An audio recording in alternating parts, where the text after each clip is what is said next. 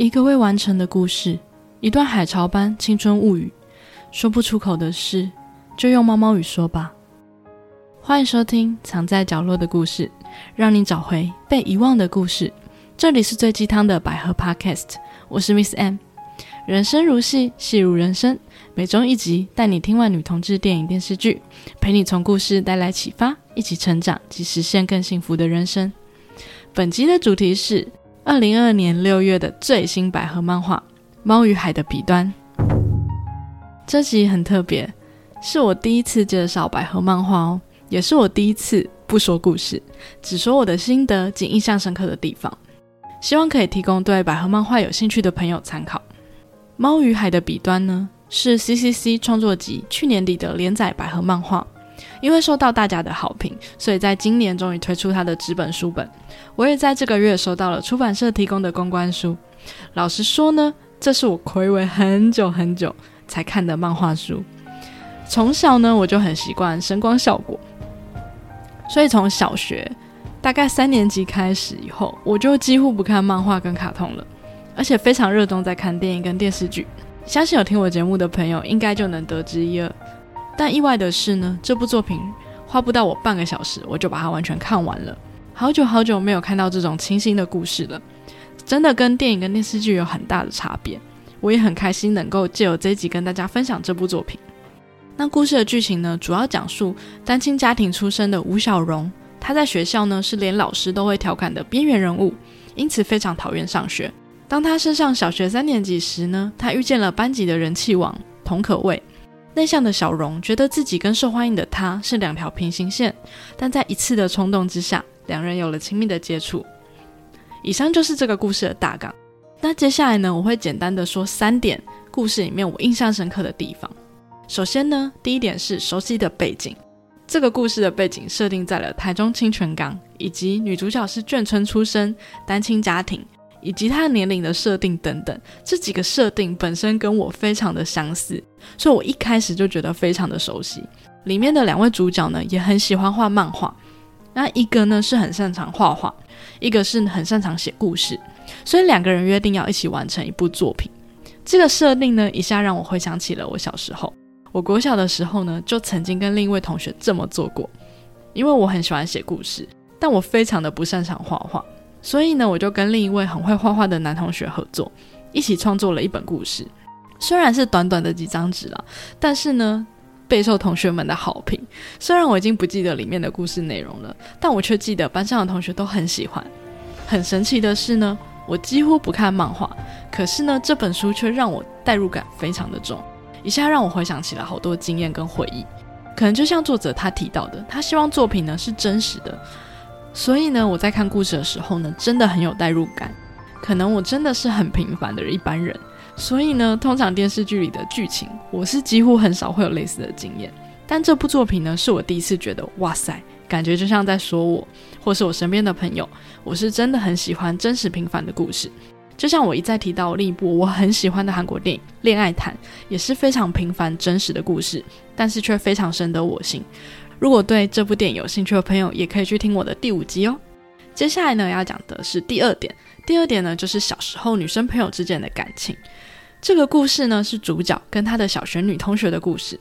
里面两人的认识、熟悉，跟很在意、很在意对方的细节，都非常的让我感同身受。我也曾经有过这样的感觉。其实很难去区分清楚到底是什么样的感情。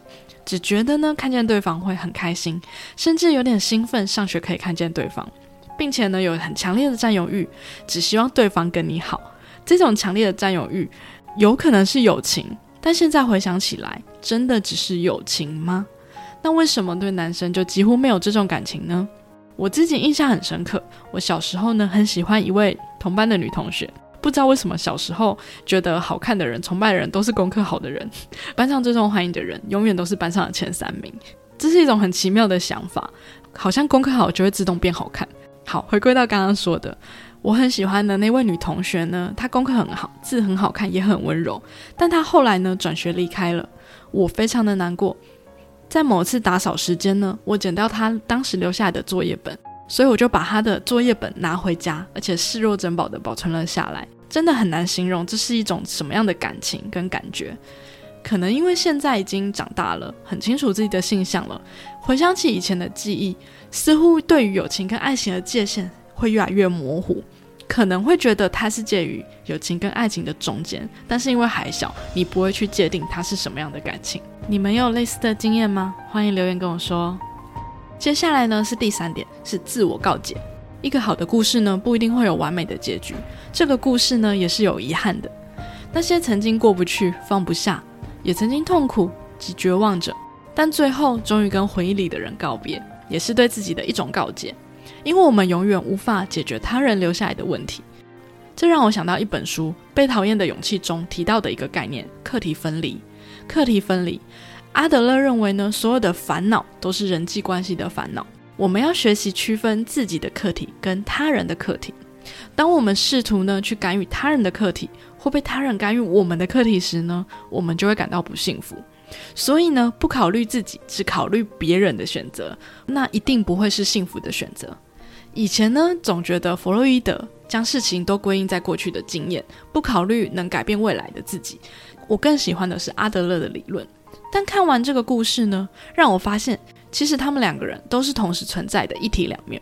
你既可以选择跟过去告别，同时呢，也是在区分自己跟他人的课题。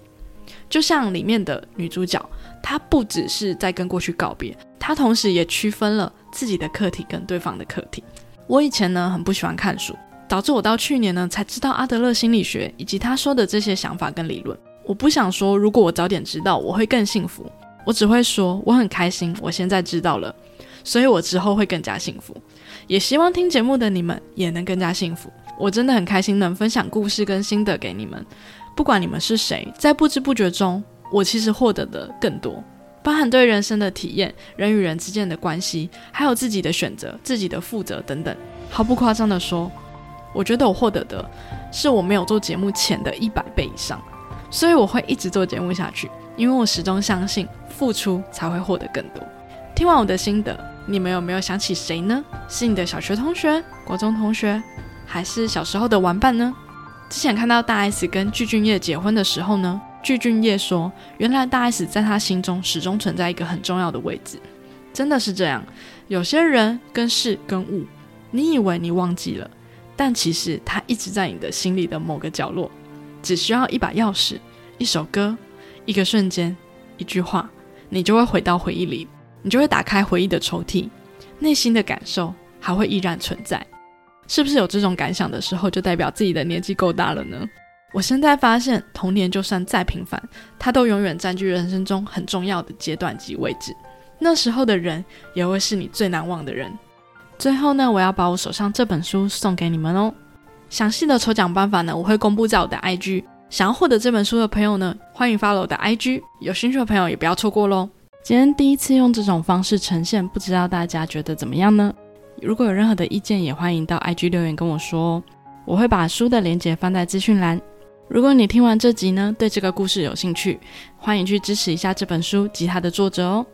今天的节目就到这边。如果喜欢我的节目，欢迎留下五星评论或分享给你有兴趣的朋友。未婚不定期分享百合相关资讯及节目预告在我的 Instagram。想追踪相关资讯的朋友，也可以发我的 IG 哦。祝福收听我节目的朋友都能获得幸福的人生。